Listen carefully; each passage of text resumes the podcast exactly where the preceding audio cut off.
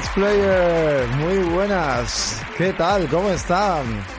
Bienvenidos a un nuevo Player Podcast Daily. ¿Qué tal? Bueno, antes que nada yo voy a presentar aquí a mi colega Pobi porque no sabemos cuánto tiempo puede estar hoy en el programa. Muy buenas, Pobi. ¿Qué tal? Buenos días por la mañana. Muy buenos días. ¿Qué tal? ¿Cómo estamos? De lunes. Estamos de lunes. Estamos de lunes. El peor, el peor día de la semana con diferencia. Bueno, Parque parque bueno. Antes era el peor día de la semana, pero ahora gracias al Player Podcast Daily, arrancar cada día con esas noticias de videojuegos. Y bueno, aquí nosotros, ¿no? Con un poquito la peñita, con la maravillosa peñita que se viene a tomar el cafelito mañanero con nosotros, pues creo que también la cosa cambia un poquito. Se hace más ameno, ¿eh? En el lunes, ¿eh? Sí, pero los lunes siempre cuestan. Los lunes siempre cuentan porque el domingo estás tirado en tu sofá viendo una película o viendo algo de deporte con tu cervecita, con tu cubatita y el lunes está la cosa muy mala. Bueno, me tenéis que animar al podi que veis que viene un poco negativo. Así que nada, importante, eh, bueno, se viene, para el que no sepa un poco cómo va esto, eh, Player Podcast Daily, Player Podcast va a estar de lunes a jueves con un programa diario en el cual una semana será por las mañanas, otra semana será por las tardes, dependerá también muchas veces de horarios. Hoy, por ejemplo, Pobi pues tiene a lo mejor que ausentarse a mitad del programa. Vamos a intentar a ver si nos da tiempo. Es una horita lo que estamos aquí. Y simplemente, bueno, pues vamos a repasar la actualidad del videojuego, eh, quizás con menos profundidad en debate, pero bueno, siempre opinando, ¿no? De esas noticias. Recordad que esto lo veis en directo aquí en Twitch y luego lo podréis ver en diferido en YouTube y también escucharlo en formato podcast, ¿vale? Dicho esto también, bueno, eh, saludamos desde aquí a la, a la gente, ¿no? Eh, Pobi, ¿quién tenemos? Ya tenemos siete, ocho espectadores por aquí. Pues sí, mira, tenemos a los amigos Winter Night, Miguel Ángel Medina, Celuciño, Stroking, tenemos también por aquí Sin Fanboy, Oh, eh, aquí genial, están Sin Fanboy. acompañándonos, comentando. El queridísimo amigo Stroking se encuentra escuchándonos desde Isui. Más, más no sabe lo que es Isui, así que no sabe lo que está jugando. Pues no. Ah, sí, sí, sí, vale, desde Pokémon Arceus, que está, que está la gente a topísimo, está la gente a topísimo. Ya lo he pillado. Bueno, lo he pillado porque en Discord lo ha dicho, pero bueno. Eh, decir también, bueno, lo último, tenéis la barrita por ahí de suscripciones. Aunque nos escuchéis en formato podcast, sabéis que podéis ceder vuestro Prime. Nos ayudáis un montón, de verdad, para poder continuar este proyectito que creo, bueno, que poco a poco cada vez va creciendo más, la comunidad cada vez se va haciendo más grande y, y bueno, simplemente también vinculando el Y- Prime, os venís a Discord. Y darle al corazoncito, que estamos a 3 de los 400. Estamos a Ostras, 397 estamos a seguidores. Pues sí, estamos a tres nada más. Mira, hoy, hoy voy a dejar, voy a dejar la- las alertas activas, que normalmente no las tengo, y las voy a dejar activas el sonido para que la gente pues nos moleste, nos moleste porque quiero escuchar que se vienen esos cuatro, o sea, tres seguidores más y ya llegaremos a 400 almas aquí en Player Podcast. No, no, no tiene nada que ver con el programa, ¿eh? pero tengo un puto padrastro en el dedo corazón que me está matando. ¿eh? Pues no te lo quite. Ahora mismo no te lo quite que no es el momento. Bueno, eh, Pobi, yo antes que nada, yo sé que tú has terminado comprándote, empezamos ya, y yo sé que tú te has terminado comprando el Pokémon Arceus, que bueno, que tú no eres muy fan de, de la saga Pokémon, que digamos, ¿no? Siempre te ha llamado un poquillo... Yo tengo algunos. Yo Vale. el último Pokémon que jugué fue hace más de 20 años, más o menos, aproximadamente. El primer Pokémon de las Game Boy, ese que todo el mundo conoce. Yo creo que es rojo, que eran colores. Yo tengo algunos de esos, tengo algunos de Game Boy Advance, pero ya después no, no he seguido. No he seguido con la saga porque no me llamaba especialmente la atención. Sin embargo, este que creo que es a intentarse una cosa diferente, poner un mundo abierto y eso, digo, yo lo voy a probar. Y bueno, la verdad, mañana lo diré, pero a mí me está gustando bastante. Yo me lo estoy pasando bien. Sí, decirle a la gente que mañana martes tenemos programa por la mañana, pero también lo tenemos por la noche, que no sabemos qué enfoque programa vamos a llevar, porque ya sé que el programa podcast semanal, el habitual, que se emitirá, ese programa sí os lo digo ya, ¿vale? Ese programa no lo vamos a emitir inmediatamente, lo voy a emitir el viernes. Sea, los programas que se graben el martes por la noche se va a emitir el viernes. ¿Por qué? Porque va a ser un programa más atemporal, un programa diferente. Y como el viernes no hay programa, pues entonces emitiremos el programa del martes el viernes. Así que nada, el resto del programa, pues lunes, martes, miércoles, jueves del Daily, si lo vais a tener. Eh, sobre Arceus, bueno, mañana hablaremos un poco largo y tendido. La polémica que yo he visto, yo no soy fan de, de esta saga, por, bueno, pues porque tampoco nunca me ha llamado y, y por, sobre todo por el tiempo, ¿no? Porque sé que hay que dedicarle muchas horas. Pero bueno, creo que por lo que he estado viendo, que la única pega eh, del juego es el tema de los gráficos, ¿no? Que la gente quizá esperaba un Zelda Breath of the Wild y bueno, pues sigue un poco Sí, en la línea verdad. Claro, sigue un poco en la línea mejor de, de, de las sagas Pokémon, quizá a lo mejor los gráficos. Mm, es, creo que es de los primeros juegos de, Pokémon, yo la verdad que no domino nada, pero creo que son, es de los primeros Pokémon que, que es mundo abierto, ¿no? Que normalmente antes eran... El primero, primero. Claro, eran más semiabiertos, bueno, eran zonas que te abrían una, una zona para explorar y poco más. Y claro, aquí la gente esperaba el locurón de un Zelda Breath of the Wild y aquí realmente la fórmula ha sido de intentar hacer lo que siempre se ha hecho en Pokémon, mejorando eh, muy adictivo. Veo a todo el mundo. De hecho, aquí teníamos a, a ¿cómo era el, amigo que teníamos? Stroking, que, que estaba, que se había levantado por la mañana, nos ha dado los buenos días en Discord y ha dicho, estoy deseando ya engancharme. Incluso el amigo Dan de Puerta del Sótano, llevo dos horas sin jugar a Pokémon en Twitter decía, y ya tengo un mono que flipas. Y por lo visto, bueno, porque creo lo que importante al final del juego, creo que es eso, ¿no? Que la fórmula siga funcionando y siga siendo adictivo y, y siga, bueno, pues eso, picando a la gente a jugar, ¿no? Más que El juego básicamente fallan tres cosas y el amigo Trotsky lo ha dicho aquí, que gráficamente, gráficamente el juego falla, falla, tiene, peca mucho de popping y de muchas cosas, un mundo muy vacío. En lo técnico también falla bastante el juego y después lo que es los diálogos, el juego tiene una historia, pero vamos, como si no la tuviera no pasa nada. Lo divertido del juego, cazar Pokémon, básicamente. Y es lo que los fans de Pokémon yo creo que quieren, cazar Pokémon.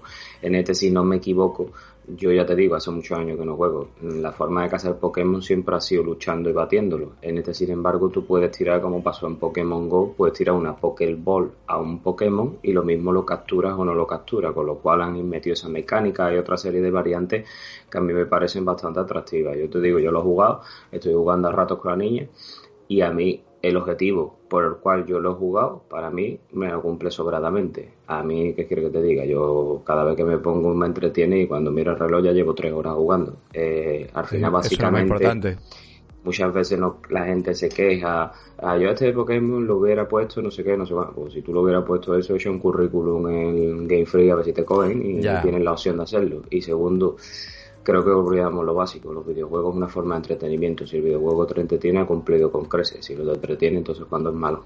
Mm, sí, vamos, ya te digo, tengo un compañero que, por ejemplo, sí juega a la saga y, claro, mm, digamos que muchas veces los medios a lo mejor también como que confunden, ¿no? Confunden a los usuarios cuando te pone, pues llega tal juego enfocado, va a ser como Zelda Breath of the Wild, mundo abierto. Espérate, espérate, espérate.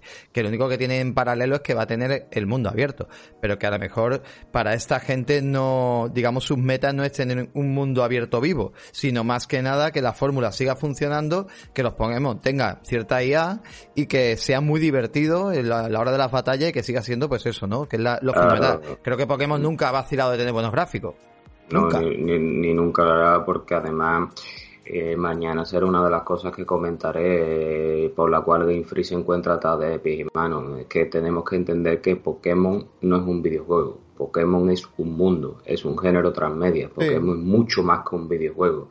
Digamos que el videojuego es una de las raíces de la marca y básicamente Game Freak se ve obligada a sacar un videojuego anual para que nunca se olvide de esto. Lo que Pokémon siempre ha sido muy fuerte son las cartas. Las cartas, el mundo de Pokémon. ¿Llevará Nintendo el mundo de Pokémon al metaverso? Mm. Ahí lo dejo.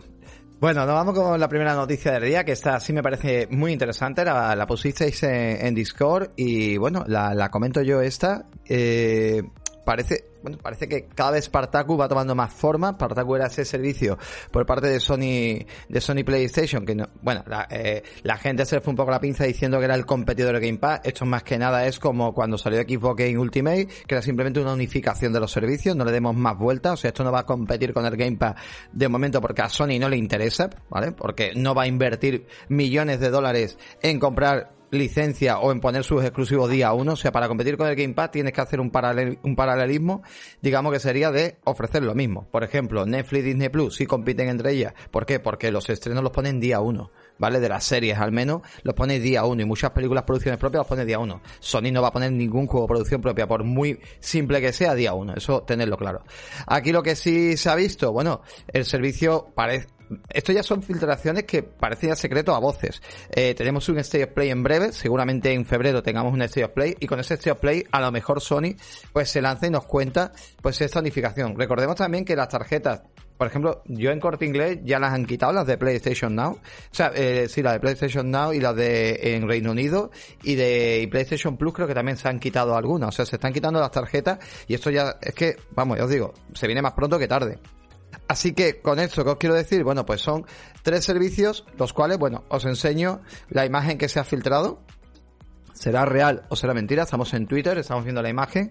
Y la imagen, bueno, lo que nos enseña es tres tier, tier 1, ¿vale? Bueno, esto se va a llamar, eh, se llamaría en principio PlayStation Infinity, es eh, la idea del servicio, teniendo dentro de Infinity, pues, servicios que van a ser el Gold, Platinum y Infinite Ultimate, digamos. El primero, pues primero sería simplemente lo que hoy en día tenemos con el Gold. Lo que pasa que, bueno, pues sería, eh, o sea, con el Gold, no, perdón, con el Plus, perdonadme, de verdad. Con el Plus Tendríamos el online, podríamos jugar online, tendríamos el, los juegos mensuales que nos dan con el tema de, este del plus, lo habitual, 100 gigas en la nube para poder, digamos, esos 100 gigas, pues tener nuestras, capturas y además de tener nuestras capturas, pues también eh, nuestras partidas online. Eh, recordad que los espacios de las capturas de tanto vídeo en Xbox también pasa, ¿eh? Las capturas que hacemos tienen un límite, no son infinitos. En este caso tendríamos 100 gigas para poder hacer, eh, digamos, pues esa subida, ¿no? Antes de sacarlas pues, con el típico pendrive que enchufamos a la consola y lo, y lo sacamos. Por otro lado, tenemos también eh, descuentos exclusivos por ser miembro, que esto ya también lo teníamos. Eh, contenido exclusivo en videojuegos, pues, pues, también por ser miembro. Y luego el Plus Collection, pero pone muy chiquito aquí, exclusivo de PlayStation 5, ¿vale? Pone PlayStation 5 only. Y ayuda en línea. Eh, esto, también te digo una cosa, Bobby. En este primer, primer tier, me parece un poquito feo que si tengo una PlayStation 4 no tenga al menos, porque estamos hablando que prácticamente los juegos que dan en PlayStation 5 Collection, Plus Collection, son los mismos que están en PlayStation 4. Me parece muy feo que pagando lo mismo los usuarios, que todavía no lo sabemos, ¿vale? Pero pagando lo mismo, la misma cifra, no te den un grupo de juegos del Plus Collection es seguir con la misma dinámica que están haciendo ahora. Ahora mismo los usuarios de PlayStation 4 no pueden disfrutar del Plus Collection. Eh, nada, siguen en sus 13, no se enteran, no se enteran, los pobrecitos. Es que eh, están, están cerrados en bandas y no se enteran. Es que Sony está dentro, está dividiendo su comunidad. Dentro de su comunidad los hay, ya no por ti, los hay de categoría, digamos la primera categoría y entre medias tengo los de PlayStation 5, la segunda no, los espérate, de PlayStation espérate 4. espérate. No, sí, espérate, no, pero lo que ah, vale, vale, divide a los usuarios por categoría. Sí, sí, Si tú vale. tienes la PlayStation 5, te doy el PlayStation Plus Collection. Que tú tienes la PlayStation 4, pues te jode y no te doy el PlayStation, Plus, sí, el luego, Collection. Claro, si tienes la digital, pues te jode porque los juegos te los voy a cobrar igual, 80 pavos. Es que. Ya, sí, es un poco. Sí, en la, bueno, en la segunda categoría, Tier 2, eh, tendríamos lo mismo que tenemos en el 1, pero aquí tendríamos la opción de ya nos meten el PlayStation Now sin llamarlo PlayStation Now, que era la idea de ellos. O sea, poder meterte el PS Now, que lo pagaras dentro de ese servicio que habría que ver cuánto cuesta, porque el Tier 1, pues eh, el, el, Play, el, PlayStation Plus, creo que a día de hoy cuánto estaba, en 70 euros al año, 65, se saca 60, más barato. 60, 60 euros al año, 60. Pues esta segunda categoría habría que verlo, ¿vale? A ver cuánto está. Yo ¿vale? creo que ambos servicios están igual, Now y el Plus suelen ser 60 euros anuales. Vale, pues habrá que ver esa unificación, cuánto se queda, que eso es importante, porque si le cobran 120 no tiene sentido ninguno, la verdad.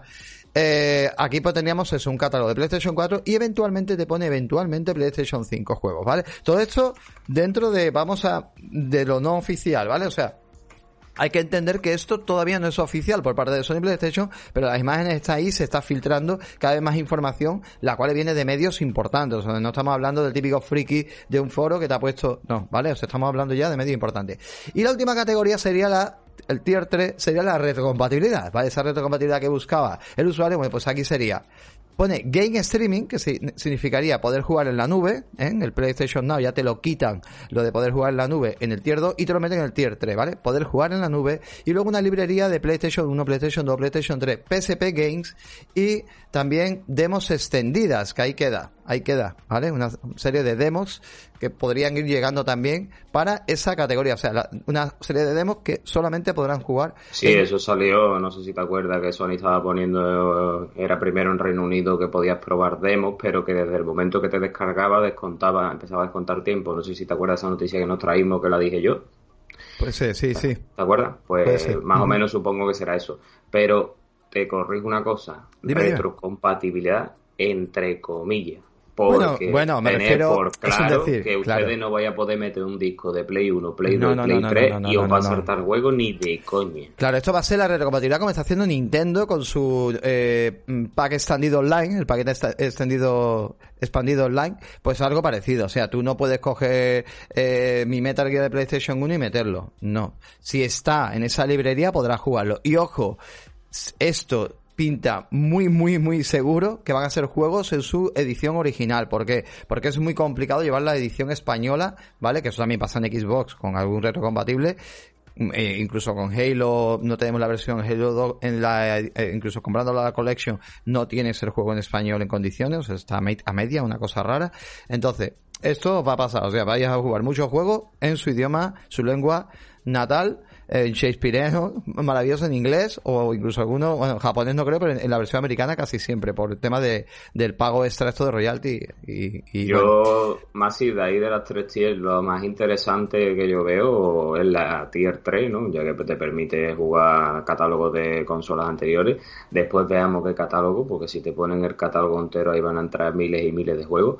Después hay una duda que tiene Winter que es la misma que yo. Sony, ¿esto va a ser por stream o me vas a permitir descargar el juego, porque si es por stream se ha comprobado ya que no funciona, que no van bien. Eh, ya te pasa en el PlayStation Now que luego cuando empiezas a jugar juegos de consolas anteriores pega unas caídas que flipa. Va a ser stream, no hay, no hay método, para ellos no tienen método creo que ahora mismo de, descarga y más, y más con la consola con el poco espacio que tiene eh, y son juegos que tampoco necesitan de más. Eh, mal, mal tampoco iba, a mí me iba bien, yo he estado jugando a iba como el culo y tenía aquí el internet y se caía y se pegaba unos saltos habrá, que ver cómo era. Habrá que ver si ha mejorado, pero esto será igual que Nintendo en stream. Y, después, más dudas, que como todavía no es oficial y un rumor, pues supongo que las desvelarán. Primero, el Takataka. A ver el Takataka, a ver cuánto va a pedir Sony por esto, porque veremos a ver si no se vuelve loco. Porque tener por claro que los 60 euros anuales que vale que vale el servicio no lo va a poner. Si son 60 y 60, que juntos engloban 120, usted piensa que mínimo yo diría que los 120 van a pedir por eso. Y, yo por, el Ultimate ese, sí, por el Plus, por el Infinity Ultimate que, digamos, el, el, Tier 3, yo creo que son 120 al año. Luego están los trucos que hagamos, que será o será, ¿vale? Pero, 120 te lo digo ya, son 120. Y después, segundo, si tu competencia te ofrece un servicio que te incluye más o menos todo lo que tú tienes ahí, quitando la, bueno, demo también te meten de vez en cuando, pero bueno, te incluye todo lo que tienes ahí, te incluye sus juegos principales o su, de su plataforma día uno y encima te incluye que te los puedes jugar con el X Cloud, como tú lo pongas más de 13 euros que lo que vale la competencia, te va a pegar un tiro en el pie. Y pero hay que entender, ya, Polvi, pero hay que, sí, sí, yo te entiendo lo que tú dices y, yo estoy de acuerdo contigo al, al, a, a full. Pero estaba viendo en Twitter en el día de ayer pues un montón de gente compartiendo sus capturas de un charter súper orgulloso que habían pagado su actualización. O sea, el problema que tenemos aquí es el fan de la marca. Si el fan de la marca no se entera y no se percata que le están cobrando por actualizaciones absurdas que deberían de ser gratis a día de hoy por cómo funciona, a ver, hace cinco años pues yo entiendo que me vendas un remaster de un juego eh, metiéndole cuatro mejoras. Vale, lo entiendo, porque el mundo se movía diferente. Pero a día de hoy vemos cómo se mueve el mundo. Y todas las marcas, incluso marcas fuera de lo que es la, o sea, ya no hablo de Xbox. Dying Light 2, por ejemplo, te va a actualizar, o bueno, eh, CD Projekt va a actualizar el juego gratis. Y un montón de gente que te actualiza los juegos gratis y, y, aquí por cuatro mejoras, que son cuatro absurdas mejoras. O sea, meterlo a 4K 60 me vale dinero. ¿En serio? Sí que vale, en ese apartado tienes razón, pero también tienes que entender que habrá muchísimos usuarios que no tuvieran ningún o un solo juego de los dos y tener un, el otro. Eh, perdona, lo, han regalado en el Play at Home, el Uncharted 4. Y no lo puedes actualizar. O sea, ese juego está hasta en la sopa. Entonces, eh, por ejemplo, te compraste en su día, yo qué sé, el legado perdido, el Uncharted 4. No, defendamos, nadie se va a comprar el legado perdido sin haber jugado el 4. No vendamos la moto. Todo el mundo tiene la trilogía. Yo me he comprado la trilogía por 10 euros de Uncharted. O sea, es que ese juego está hasta en la sopa. Quien no tenga ese juego es porque no lo ha querido jugar. Y yo veo muy bien que haya salido el Collection. Si yo lo veo muy bien, Pobi. Lo veo súper bien. Lo que no veo bien es que me cobren. O sea, tendrían que decir, oye, que saco el Collection, ¿vale? Que el Collection es una mierda porque son el 4 y el, y el DLC no es una trilogía remasterizada, o sea, los cuatro, o la cuadrology remasterizada, no, no, el 4 y el DLC. Y ahora te está diciendo, y si ya lo tenías de antes, tienes que pagar 10 euros. Y si tienes el del Play at Home del Plus, no vale, te lo tienes que comprar de cero. No se puede defender eso.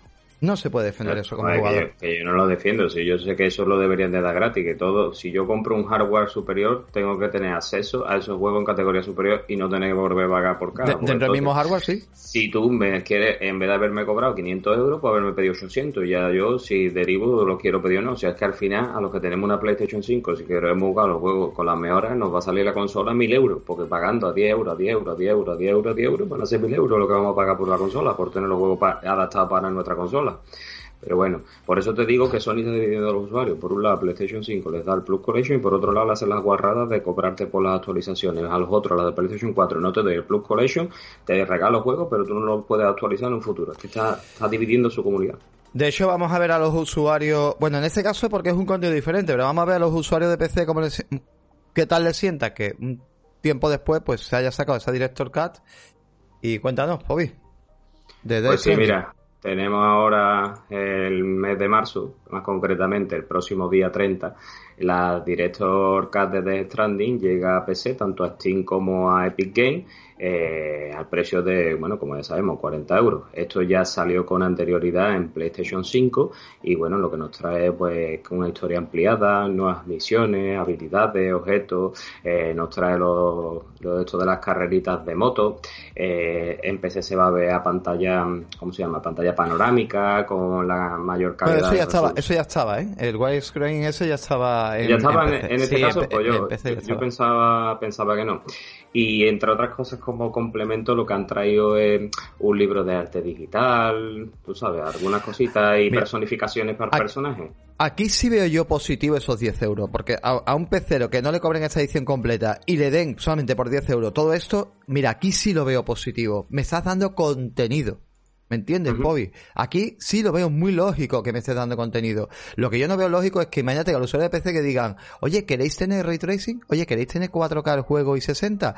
Pagad 10 euros. Imagínate la que se hubiera liado en PC. Vamos, es que, es que, es que la gente se reiría, diría, pero tú eres tonto, o sea, ¿qué me estás contando? Y eso es lo que está pagando el usuario, que yo soy usuario de PlayStation 5 y la tengo, maravillosa, que la estoy disfrutando, es lo que más estoy jugando este año, de momento en 2022 prácticamente no he puesto la, la Xbox, no estoy haciendo resguard ni nada, o sea, estoy todo el día piñón, de hecho este mes le voy a meter mucha caña a PlayStation 5 porque tengo también el Horizon 2 también comprado y, y, varios juegos que quiero seguir jugando en, en PlayStation. Estoy muy, muy a piño este año con PlayStation. Pero yo como usuario, yo no quiero que me engañen. Y igual que si Xbox pues me empieza a engañar y me empieza a cobrar ahora 10 euros pues por actualizar cada juego de Xbox que está metiendo. Bueno, bueno el, el mundo ardería. Piénsalo. Automáticamente. Y si cambian la política, si ellos son día uno lanzamiento de Xbox y PC, si ahora eso lo modifican y le dicen a los de PC yo que si lo queréis vais a tener que pagar 10 euros. Bueno, yo ya que si fuera un jugador de PC te pego con el teclado en la pantalla. Es que es así. Hay cosas que tiene Sony bastante que mejorar. Después, ¿qué la avalan? Pues igual que le pasa a Nintendo, la avalan las ventas, la avalan los números. Que seguramente no hemos pillado del Uncharted Collection y habrá vendido cientos de miles de actualizaciones, por no decir millones. Y el de Stranding, cuando salga en PC el día 30, pues venderá cientos de miles de millones.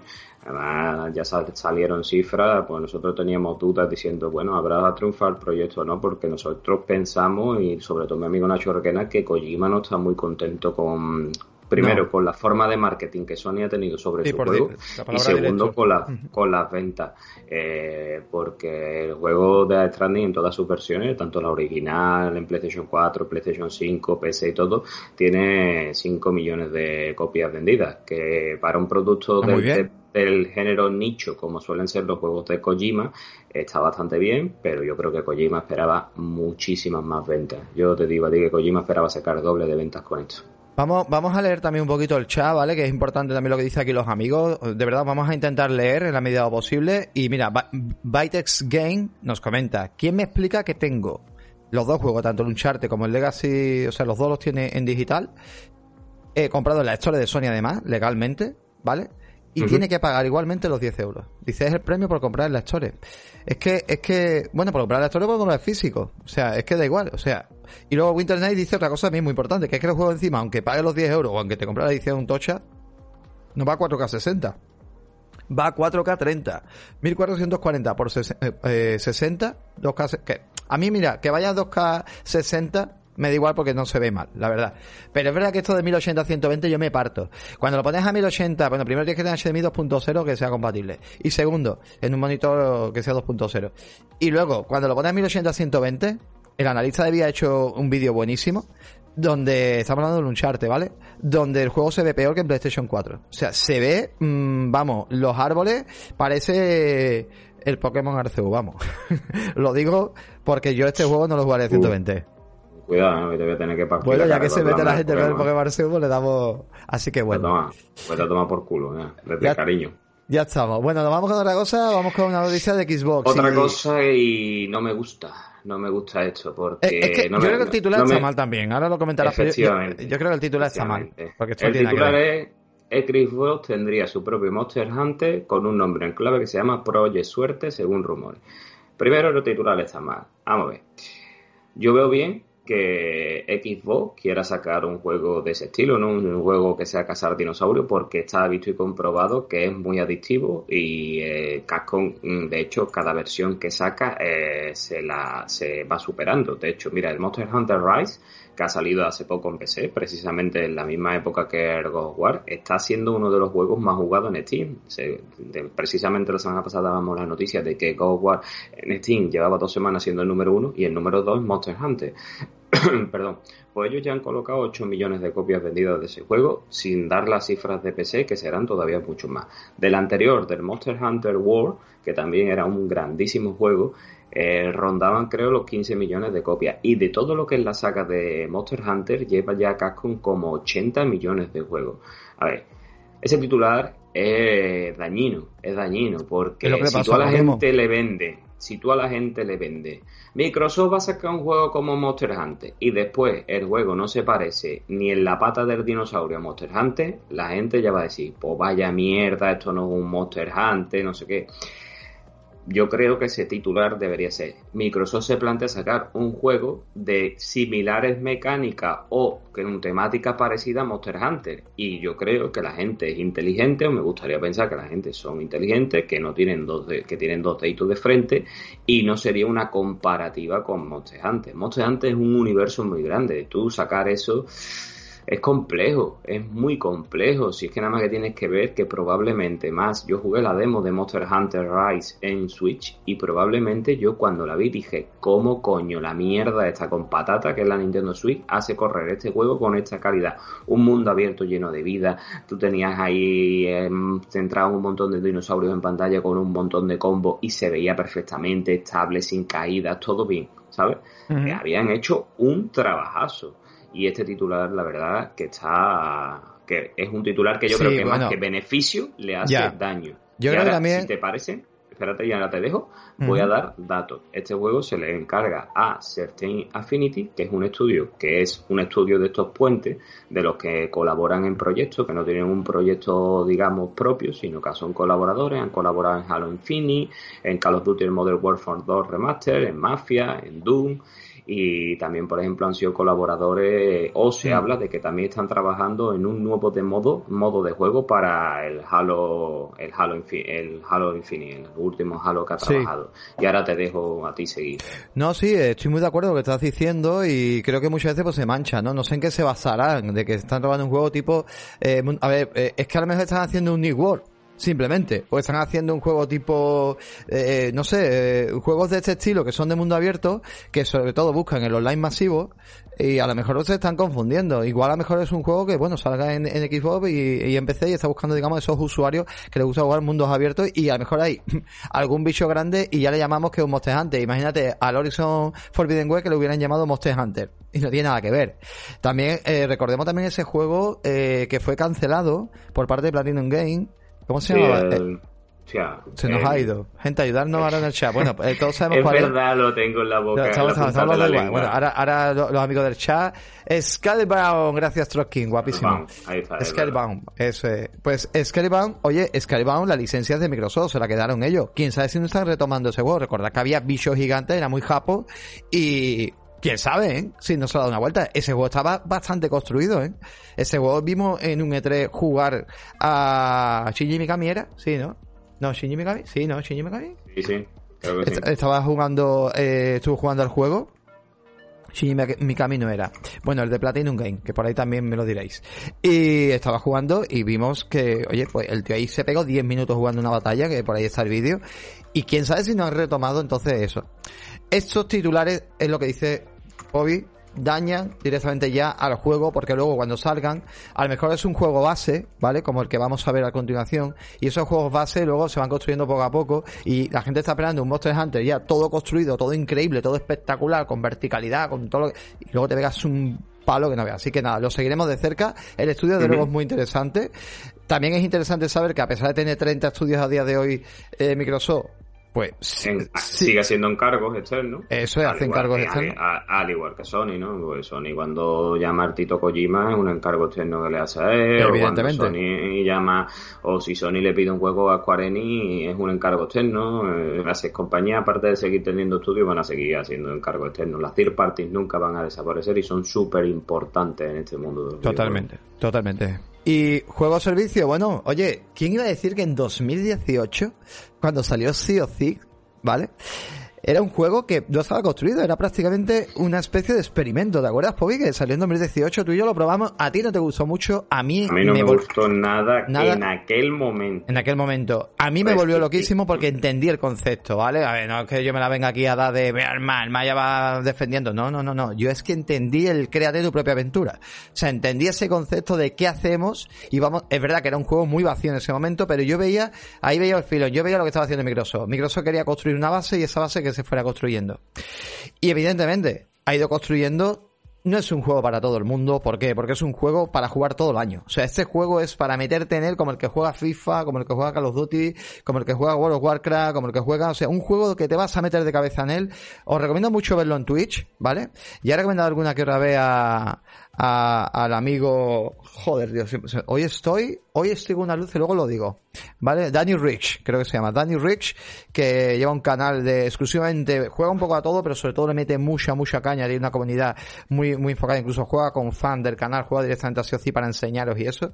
Y os lo digo porque, bueno, SEOC 2022 si en 2021 tuvimos Piratas del Caribe y tuvimos un montón de, de, bueno, pues de contenido que fueron añadiendo, pues en 2022 no va a ser menos. Y es que se viene nada más y nada menos que la temporada 6, pero no solamente la 6, en 2022 se viene, en marzo se viene la temporada 6, pero es que en junio se viene la 7, en septiembre la 8 y en diciembre la 9 flipante. Cada una te va a dar tres aventuras adicionales. no sé cómo coño están esta gente trabajando, porque esta gente, si no me equivoco, eran los de Everwild, ¿no?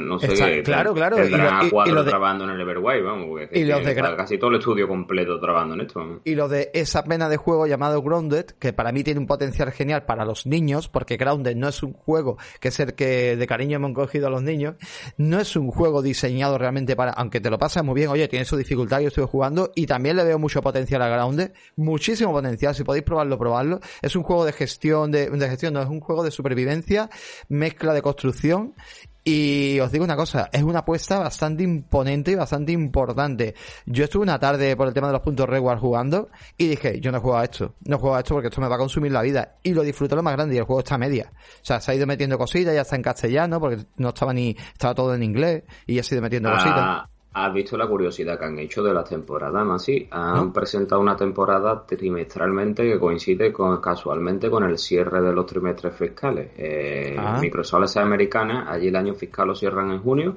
La temporada, 8, la temporada 8 te la pone con el cierre fiscal del año. La 9 te la ponen en el cierre del primer trimestre, la 10 te la ponen en el cierre del segundo trimestre. Está, no sé si esta va a ser ahora la mecánica que va a tener Red con COT, pero están sacando una temporada cada tres meses. Es, que no me extraña, es que solamente en diciembre, ¿vale? En el cierre ya de ese, de ese ciclo, eh, en el mes de diciembre acumuló, acumuló 5 millones de jugadores adicionales a los 20 que ya tenía. O sea, estamos hablando que lleva, o sea, tiene 25 millones de jugadores. Mucha gente aquí te dirá, no, es que el Game Pass, no amigos, cuidado. El Game Pass te da un montón de contenido pero hay muchísimos jugadores, de, este, de hecho este Danny Rich, que te digo, juega en Steam, o sea, lo compró en Steam y, y invita a mucha gente con el enlace a comprarlo en Steam, si tienes PC. Y es un juego que hay que comprar mucho contenido dentro también. Además, lo que te he dicho, que es que el contenido a los que tienen Game Pass, todos los DLC y todas las temporadas que están poniendo, se lo están metiendo de forma gratuita, no están teniendo que pagar si, si tienen que pasar si tienen que pasar por caja por consumible, lo típico, y eh, verás. Que ya ahí cada uno haga lo que quiera, tú sabes, han puesto muchas velas de barquitos de tipo Halo, tipo ah, muchas IP de, Es una Además está carísimo todo. O sea, tú te metes a comprar algo y dices tú tienes que jugar muchas horas o te tienes que gastar una paso. Yo jugué no hace mucho con algunos amigos. La verdad que te digo una cosa, es un mundo que está muy vivo y lo que decimos aquí nosotros dos del mundo de servicio, esto es lo que tiene que tener un juego tipo servicio, no puede dejar de meter contenido, porque si me dejas de meter contenido, ¿qué pasa? Que te muere. Y aquí te voy a poner un ejemplo, New World el nuevo juego de Amazon. La petó una semana, ya no tiene contenido y ¿dónde está New World? En la mierda, está metido en el barro. Aquí, sin embargo, Rare lo está haciendo muy bien con mm. su producto y totalmente siempre metiendo contenido y es lo que la gente pide. Cuando tú te metes en un juego de este tipo, es lo que se pide. Mm. Otro que tiene que llegar, que no es igual todavía juego servicio, pero es un juego con campaña. Bueno, cuando venga el multiplayer es Halo Infinity, el Infinity es un título que seguramente le van a ir metiendo también poco a poco, pero iremos viendo la campaña crecer y sobre todo ese multiplayer, ¿no? Que la gente pues volverá otra vez a retomar el juego y a disfrutarlo muchísimo. O sea, es un concepto que tiene Microsoft interesante que dentro de un servicio tipo Game Pass funciona bien. ¿Por qué? Porque el usuario no ve dañar, digamos, su cartera y su bolsillo eh, directamente y se puede uno permitir pues, gastar dinero de una manera diferente dentro del juego. Pues sí, pues otro, otro que lo va a petar, Pobi, y sobre todo con lo que se viene. Ha saltado una nueva noticia. El de Elder Scrolls Online, que el próximo 6 de junio añade un nuevo contenido que se llama Hihaila. Hihaile, ¿vale? y que encima Uy, por, primera, eso. Por primera vez va a venir con subtítulos en castellano. Con lo cual yo creo que va a ser interesante porque pueden, pueden bueno, conseguir más comunidad, ¿no? El 6 de junio más, que no lo he dicho, sale para PC y para Mac. Y Google Stadia. Y a la consola, aquí Xbox y PlayStation, vamos a tener que esperar hasta el 21 de junio, unos cuantos días después, ¿vale? Lo que Bethesda dice sobre este nuevo contenido es que los más de 20 millones de jugadores van a visitar un mm, paraíso isleño que está cargado de cultura y arquitecturas medievales y trufado de magníficos castillos y emocionantes campos de justa. La historia del capítulo se centrará en intriga política e Isla Alta es el destino perfecto para que los delegados de las alianzas se enfrasquen en conversaciones de paz que pongan fin a la guerra de los tres estandartes, mientras que la novia sociedad de los inquebrantables celebra la cumbre. Los jugadores tendrán que guardarse de la orden de los ascendentes y sus turbias motivaciones. Ya te digo, lo más interesante de esta noticia es eso, que los que sean fan de, del test... Hay una comunidad grande vamos a dejarlo en Teso, para no decir de Herder Crawl Online, Teso, están de enhorabuena porque van a conseguir eso. Por primera vez los que están de aquí de España, tener subtítulos en español, porque yo, una de las cosas para atrás que me echan de este juego, o por ejemplo de otro juego que te voy a comparar, del Final Fantasy XIV Online, que yo lo tuve día uno, a mí lo que me echaba para atrás de ese juego era que estaba todo en inglés, y yo no me enteraba ni de puta papa. Y yo, un juego con tan cargado de narrativa, de donde te tiene que entender, enterar tanto de la historia, si no me entero, yo me vaya a perdonar, no lo juego. Y este motivo, pues puede ser para que mucha gente se, se meta en el en el juego y entiendo que pues este juego pues estará seguramente puesto en Game Pass ese día. La verdad que ya te digo, una comunidad enorme que estaba deseándolo. Y, y, también una cosa que saco yo de aquí en conclusión, oye, un juego que viene de Bethesda, un juego que es de Xbox y un juego que sale en Stadia y sale en otra, en otra, en otros servicios. O sea que esto es importante, que Microsoft no, no radicaliza, digamos, el, el tema de sus juegos. O sea, no, no dice esto es mío y se acabó. No, no, no. Sí, pero este tienes que tener en cuenta que es online más. Eh, entonces, claro, ya, ya. Eh, online pero, me refiero por lo digo por Call of Duty. Claro, claro, este, este, al ser online, pues no querrán cortar grifo, no de ser exclusivo para tu comunidad nada más, sino de si, hostia, no podemos dejar de lado a todo el mundo que quiera jugar a esto. Hmm.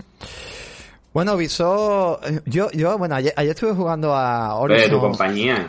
Horizon Zero, tú? Horizon Zero Dawn, ah, estoy disfrutando mucho. Estoy jugando al, DLC, estoy jugando al DLC. Estoy, estoy, de verdad que estoy muy contento con el juego, es una pasada. Me, me flipa esta segunda vuelta que le estoy dando. Y tuvimos una pequeña charlita de, del tema, más que de NFT, del tema de metaverso. Eh, de hecho, estoy, Bobby, estoy por plantear, porque quizás no sé si aquí funcionaría o no, aunque mañana martes no sé si hablaré de ello o no, pero bueno, el tema del metaverso va unido también al tema del NFT. Lo digo más que nada porque, a ver, Ubisoft dice que los jugadores no entienden los NFT y su beneficio. Es verdad que creo que a día de hoy, no me quiero extender mucho aquí, eh, que simplemente me, lo traigo. Ubisoft creó lo que es Quartz, que es su propio, digamos, eh, sistema de NFT, con su propio blockchain y también con su propio sistema de eh, limpio, de, de, energía, digamos, limpia, en el aspecto que cuando va un poco más centralizado el tema de, de del NFT, pues claro, ya eh, te pueden multar pues porque estás consumiendo demasiada energía, porque estás siendo eh, mal con el medio ambiente. Y, y yo la verdad me, me, estaba planteando, mira, está por aquí Litos y alguno que otro, pues hacer eh, uno de los podcasts de Me encanta tecnología, retomar un podcast y al menos explicar pues todo el tema del metaverso y todo lo que se viene, porque creo que hay mucho de que hablar ahí. Yo no estoy a favor del NFT como se está viendo a día de hoy con el tema de con el tema de la especulación, ¿no? De sacarte un NFT, un dibujito y directamente cobrarte una pasta. Yo eso... Sí, sí, además lo vamos a explicar en la siguiente, en la siguiente noticia. Que claro, ahora, ahora, ahora, os lo cuento. Bueno, una guarrada tampoco, Bobby, porque eh, es que esto sigo diciendo lo mismo. Mira, eh, yo tengo la mujer de un, compañero mío, eh, eh, ella es pintora, ¿vale? Pinta, pinta arte, hace cuadros. Y la obra más barata que ella tiene son entre 300 y 500 euros. Tú vas a ver el dibujito del jarrón o el dibujito de, de, de, yo que sé, cualquier cosa, o incluso algunos más abstractos, y dices tú, que te pagar yo a ti, a la mujer de tu colega 300 euros por el cuadro, tú eres tonto. Ya, pero es que ahora me llevo una técnica o llevo un rollo o lo que te dé la gana, bueno, pues que lo vale. Que yo digo que los NFT todos sean un churro, ¿vale? Que podrá haber algunos. Pero que todo esto viene para un, una, una nueva era, que no me voy a enrollar aquí porque es largo y tendido, que es el metaverso. Y ya hablaremos, ya veremos cómo lo planteamos, si mañana mejor lo, contamos o si no, eh, monto yo un podcast aparte o un vídeo aparte a través de... Yo sigo siendo de los escépticos, yo sigo siendo de lo que esto no, no, lo ve, no, no le un sentido. ¿eh? Tenéis el trocito, el trocito del vídeo de ayer que hicimos en Twitch, eh, lo hice, bueno, que estaba yo jugando, expliqué ahí algo, si queréis lo buscáis, creo que está por un minuto, una hora y algo y me pegué como 10 minutos comentando una serie de, datos. Hubo algunos amigos que estuvieron por aquí. Y, bueno, ya, ya os digo que ya veremos. Aquí, bueno, ellos lo que dicen, pues eso, es una forma de poder, pues, eh, por ejemplo, eh, una de las formas es, de hecho viene una noticia que tú te traes que funciona muy en plan a, a lo que podría darte el NFT el día de mañana, ¿vale? Que sería una cosa interesante. Pero bueno, vamos a dejarlo ahí. Eh, si queréis un vistazo a Quartz, creo que eso ya a día de hoy el NFT existe porque de hecho existe hace mucho tiempo. Acuérdate en, en Rainbow Six en Rainbow Six no en perdón en, en Counter Strike pues la venta que teníamos de, de eh, a través de Steam no de la venta de, de, artículos que teníamos. Yo he llegado a, a, a, hacer pujas de cartas de los iconos esto porque tú ganas una serie de, de, de ítems en los juegos que jugado de Steam unas cartas y esas luego hay un mercado hay un foro para poderlas vender y gané 5 euros con varias cartas vale de, de logos o sea, es como de, eh, una especie de puja que existe. Eso realmente son NFT, pero dentro de un servicio. Y Ubisoft lo que tiene es eso mismo, pero dentro de su sistema de moneda, ¿no? Es una moneda que han creado ellos y solamente se puede gastar ahí, ¿no? Es un NFT un poco más limitado porque está dentro de ese servicio. Pero bueno, dicho esto, vamos a la siguiente y es que Atari, pues, ha tenido la cara, ¿vale?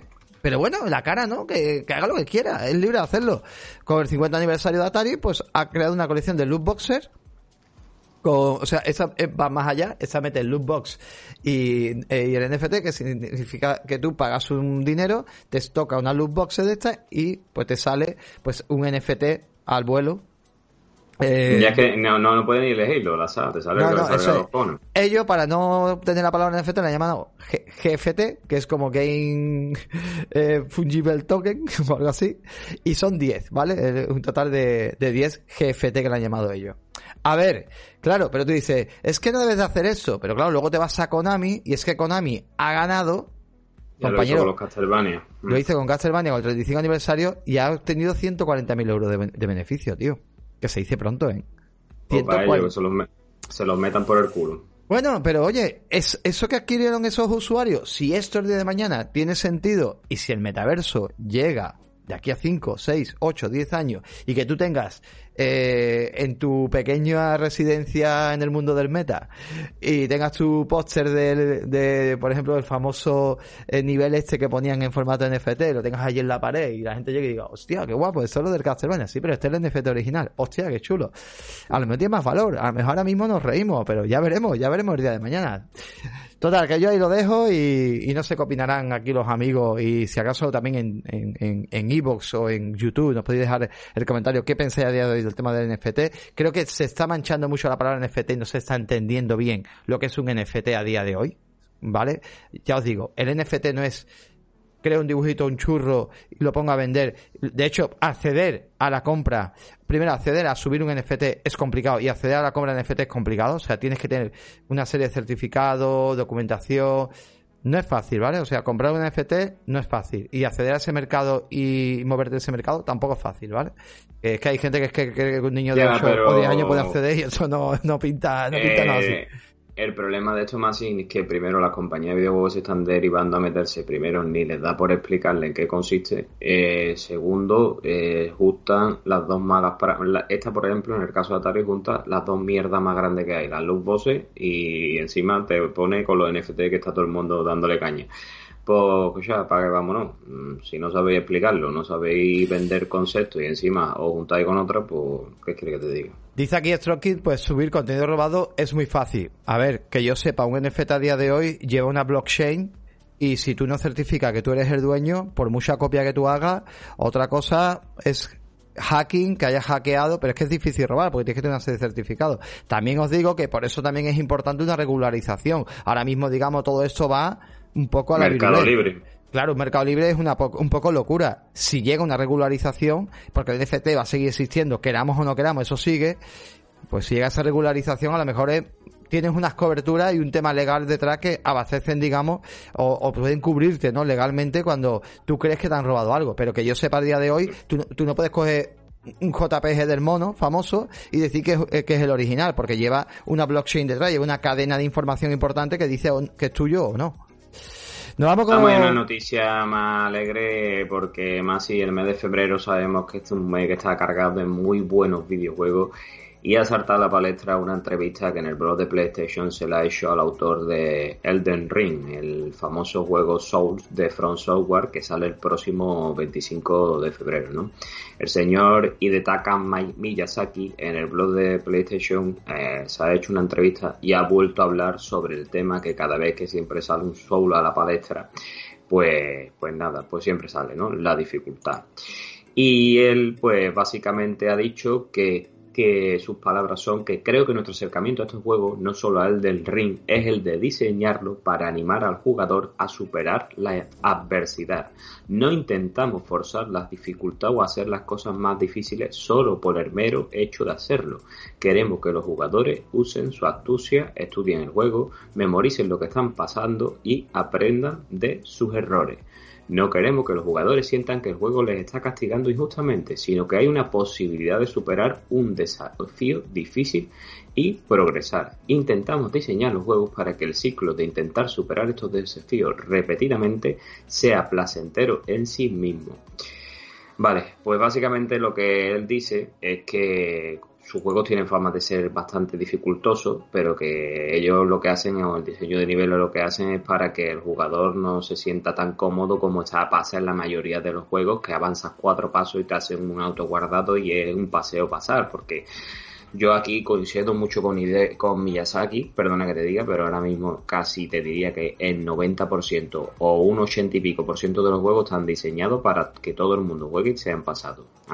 Y este hombre lo que te está diciendo es que ellos Dime, dime, ¿ibas a decir algo? No, no, no, no, ahora, ahora te comento, no, no, no. Y este hombre lo que dice es que ellos crean un diseño de niveles para que no te sea un pequeño paseo, sino que tú tengas que estudiar al contrario, ver el, yo, lo que siempre ha pasado en la vida, ¿no? Lo que siempre los que nos hemos inculcado o solo los que hemos crecido jugando videojuegos en los años 90 pasaba, ¿no? Que cuando tú te querías pasar un, yo qué sé, un Mega Man, un Goblin o lo que fuera, tú al boss tenías que ver los patrones que tenía y estudiarlos, ¿no? Pues básicamente lo que hace, que cuando mueren, que no es que te diga que ellos lo hacen de forma gratuita, ¿no? Que van, que están puteando, ¿no? Lo que están intentando es eso, que tú evoluciones como jugador. Y es verdad, porque yo no soy mucho de jugar a Sol, de hecho no juego a ninguno, pero tengo unos cuantos.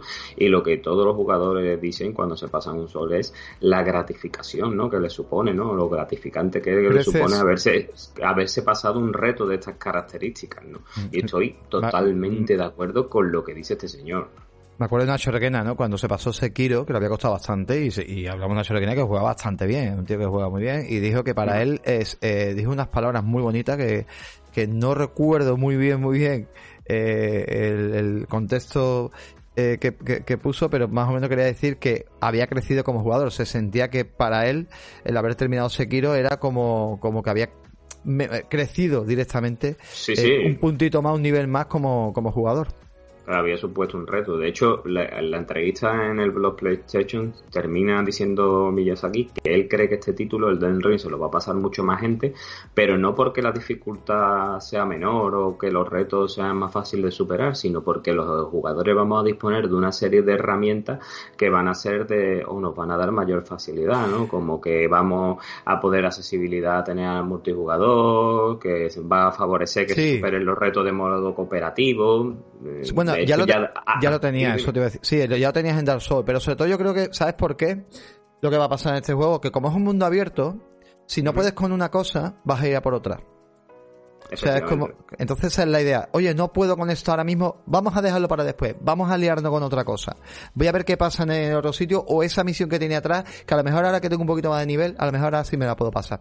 También te digo una cosa y avanzamos.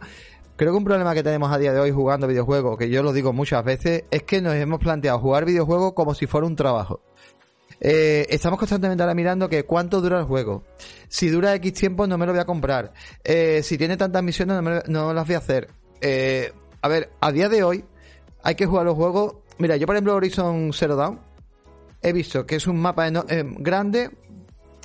dentro de lo que era esa época, hace 5 años, era bastante imponente. Y el problema que le veía al juego era que estaba infectado de ítems. Pero luego te, tienes que percatar de que tú no tienes que ir a todos esos jodidos ítems. Vete a la historia. Y si ves que te cuesta un poquito más el enemigo, haz un par de misiones secundarias y vuelve a la historia cuando termines el juego, seguro que te apetece seguir más con el juego y emborracharte del juego. Pero el problema que tiene muchos jugadores ahora mismo es que, primero de todo, se va a, How Long TV a ver cuánto dura el juego. Y si el juego dura más de 15 horas, ya me lo voy a pensar. Pero luego, a lo mejor también, si es que el juego dura 10, me están estafando. Tío, disfrutad de los videojuegos. Cómprate un juego para disfrutarlo y no pienses en el siguiente juego que hay. Porque ese juego va a seguir ahí. Juega y disfruta. Y cuando te aburras hacer juego, pues a otra cosa. Pero yo creo que ese es el problema que tiene la gente. Y no disfrutan de... Y a mí me pasa. Creo que no disfrutamos muchas veces de, de los videojuegos, tío. Yo te digo, es Ahí estoy totalmente contigo, más pero totalmente contigo. Pero vamos, que la dificultad es algo que siempre ha existido. Yo, sin embargo, por ejemplo, estoy jugando al Nobody Saying at the World en, en, Xbox y hay una mazmorra en donde yo creo que la he hecho ya hoy. He intentado finalizarla en 40 o 50 veces y me están poniendo los GT que no veas, pero fuerte y flojo. Y es un juego que hasta este momento mm, me lo he pasado, vamos. No con el dedillo, he tenido algunas complicaciones, pero ha sido, ha sido bastante fácil. ya te digo, yo, de, por ejemplo, en este tipo, en los Souls, y por último terminamos, paso a la siguiente noticia, yo para mí me quito la gorra ante los tíos estos que se dedican a hacer los no hit run estos, que se pasan el juego sin que les den ni un toco, ni un solo toque, o gente que se pasa el juego con los Souls, vendado, flipa, colega, si ya el juego es, bueno, es una cultura, hay eso es, ya, es, una, cultura. Eso es ya, vamos, para quitarse el sombrero. Es que, es que es otra cosa, quien, quien compra este juego pensando, como dice aquí Winter, dice, problema pienso Winter Night, dice, lo que quieren pasar a la primera y, o sea, es como, venga, vamos a jugar linealidad y claro, estos juegos son reto, tío, o sea, estos juegos son me lo paso una vez, lo he conseguido, pero oye, me ha quedado mucho juego por ver, voy a darle una segunda vuelta y ahora voy a tirar por otro camino y voy a ver eh, otras opciones que me da. Y la idea de este juego es que sea como crecer como jugador, lo hemos dicho al principio, crecer como jugador. estos juegos son los que te motivan. A, mí, ¿te acuerdas que hicimos varios directos en el Tyler of Iron, en el juego de la rata y la ah, rana? cuando mataba algunos bosses de estos de ranas que eran bastante complicados, hostia, pues yo decía, hostia, venga, otro pasito más para adelante, venga, vámonos, venga, venga. Claro, te sentía gratificante por haber podido matar a ese tío. El logro aquí es prácticamente pues eso. Venga, este juego vamos con un par de cositas rápidas que se va terminando el programa. Mira, ahora vamos a pasar a una noticia que viene de parte de, de, Bandai y no sé si conocéis los Dark Picture Anthology. Estos son una serie de juegos, como la bien gente tiene bien definirlo, pelijuegos en los que tú manejas a varios personajes y están basados en, cinema, en, en terror, ¿no? Pues estos juegos son hechos por Supermassive Game ¿Y qué es lo que han hecho? Pues que la Dark Picture Anthology, o que está compuesta por tres juegos, el Man of Medan, que yo es el único que he jugado, que me pareció un juego, verás, bastante bien. No es un juego sobresaliente y notable, pero un juego bastante bien entretenido. El Little Hall y el House Hatching han dado un mes desde el 28 de enero hasta el 28 de febrero y han hecho que, como hace la compañía del Joseph Fare, que tú, el que, que tenga el juego, pueda darle a un jugador un pase de amigo y, y pasarse la campaña en modo cooperativo con él. ¿Vale? Este juego lo tenéis en todas las plataformas. No, no, en modo, cooperativo no, porque no tienen cooperativo estos juegos. No tienen cooperativo, es decir, que tú con ese pase amigo te puedes pasar la campaña.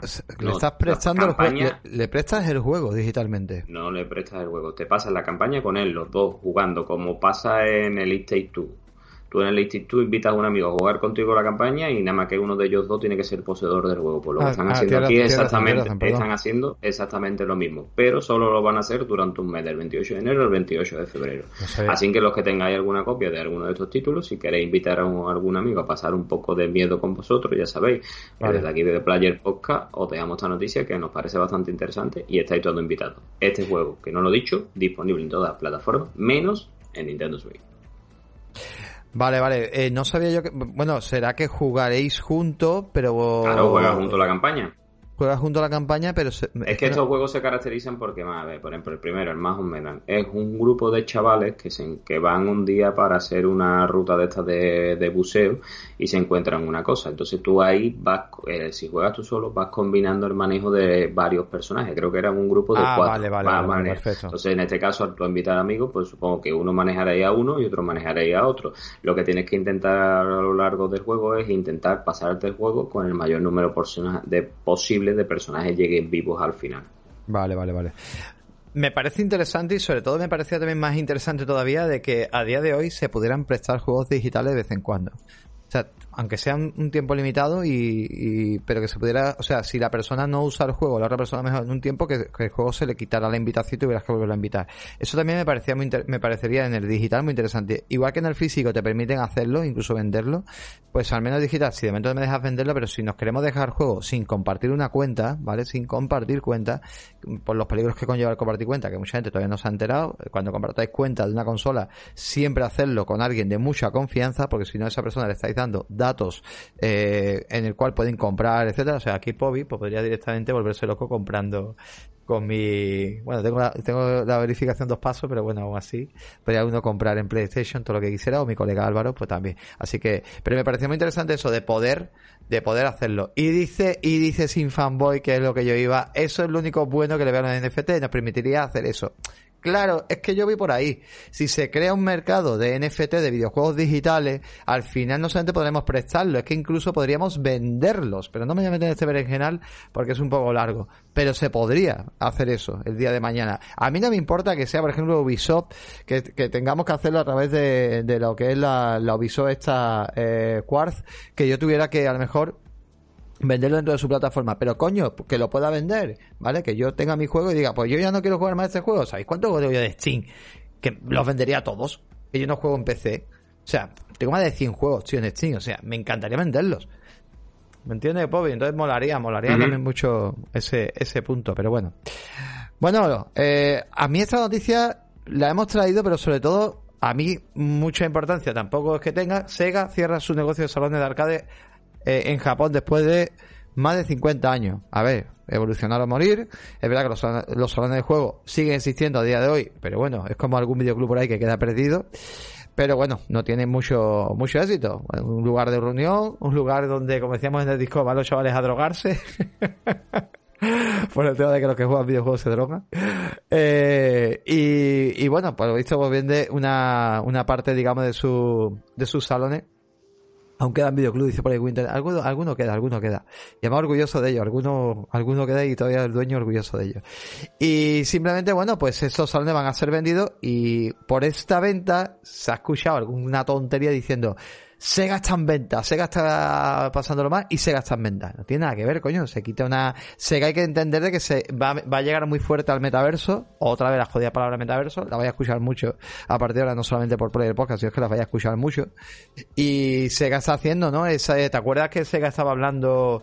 ¿Con quién habló? Que quería hacer una especie de universo todo guapo. Pues esos salones. Con, con Microsoft, que le, Daba, le dejaba los sistemas Azure para que trabajaran. Ahí, con eso, ahí está, ahí está. Muy bien, Muy bien. Pues imaginar esos salones recreativos pues montados en ese metaverso que llegará, ¿no? Y poder todo el usuario del mundo podría un salón recreativo en el metaverso y... de Sega. Y además esta noticia más si la más la saco la última que traemos y es que si no lo sabéis, aquí el Tito Popio lo va a decir, Sega está trabajando en un proyecto muy grande que ya en el Login Award de 2021 vimos el trailer que es el Sony Frontier en donde en palabras de Takashi Lizuka el jefe del Sonic Team ha dicho que quieren crear un juego de donde poner otra vez a Sonic en el centro de Sega, ¿no? Donde darle ese, ese, ese papel que ellos consideran que perdió. Eh, quieren hacer el Sonic Frontier va a ser una especie de comparativa entre comillas, cogerla a Mario Odyssey. Va a ser un juego en donde quieran hacer así, o al nuevo Kirby que va a salir, ¿no? Un juego que va a tener bastantes mecánicas nuevas, donde dice que van a tener mecánicas de, de lucha nuevas para Sony, que no solo va a ser el salto y el rodar.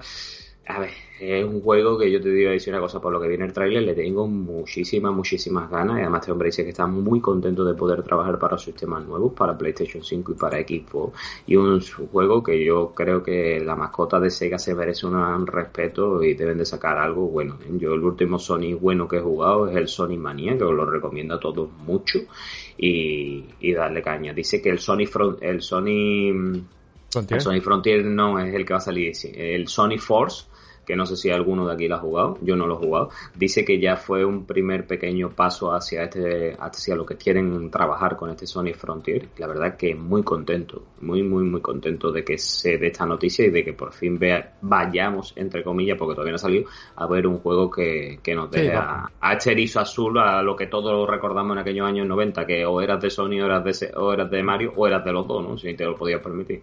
Sí, eh, yo, bueno, lo único que le pediría a este juego de mundo abierto es que la sensación de velocidad esté, pero que no me vuelva loco. A mí una de las cosas que me da mucha rabia, yo soy muy de coger muchas cositas en el escenario y, tío, va tan rápido a veces que dice tú, joder, qué locura. Entonces, que tengamos zona a lo mejor de correr, que el muñeco corra, o sea, el personaje corra, pero, tío, esa locura de correr, de no ver, no me mola nada, tío. Sony es eso, man. Sony es... Sí, pero que te gustaría te pasa un nivel en un minuto y medio. Claro, entonces no puedes completar, ¿no? Tienes que volver a jugar una ya está, ya está a ti en que tú frenes y te pongas a investigar zonas secretas, a ver si encuentras algo, eso ya está en ti.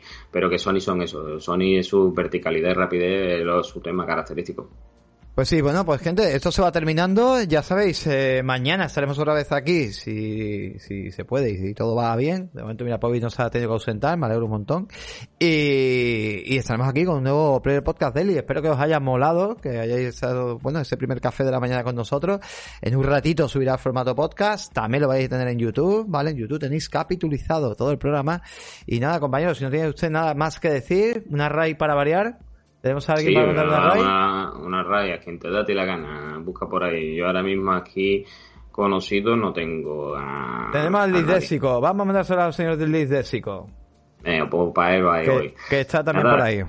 Dale las gracias a todos estos compañeros que han estado aquí con nosotros, aquí debatiendo, aquí dando sus opiniones. Muchísimas, muchísimas, muchísimas gracias. Y como dice Masi, mañana más y mejor. Pues sí, no lo perdáis. Mañana a las nueve y media. Hasta luego. Venga, bye en en nada, a ver, 10 segundos, ¿vale? Muchas gracias, aplausito. Y hasta mañana, bye. A menos decirle hola Liz de Chico, ¿vale? Hola de parte de Player Podcast. Hasta luego.